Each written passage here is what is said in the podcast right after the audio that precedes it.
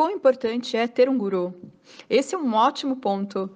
Eu acredito muito facilmente, é uma palavra em sânscrito, e eu ouvi que significa algo como é, algo pesado com qualidades. Então pense a respeito disso. Desde que você nasceu, me, me perdoe, mas não há uma única coisa que você aprendeu a fazer que não foi uma outra pessoa que não te ensinou. Todo mundo te ensinou algo. Sua mãe te ensinou como ir ao banheiro, como como amarrar os seus cadarços de sapato. Tudo que nós aprendemos é aprendido a partir de outra pessoa.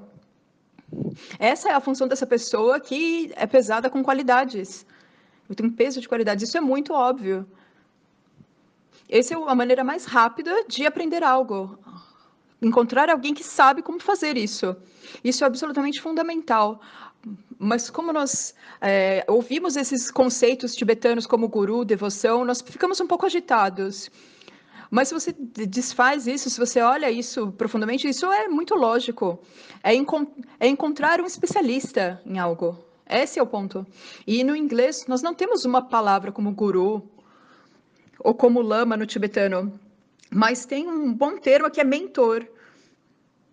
É uma boa palavra em inglês ou em português. É uma pessoa que tem qualidades. Eu esqueci a definição, mas a definição é ótima.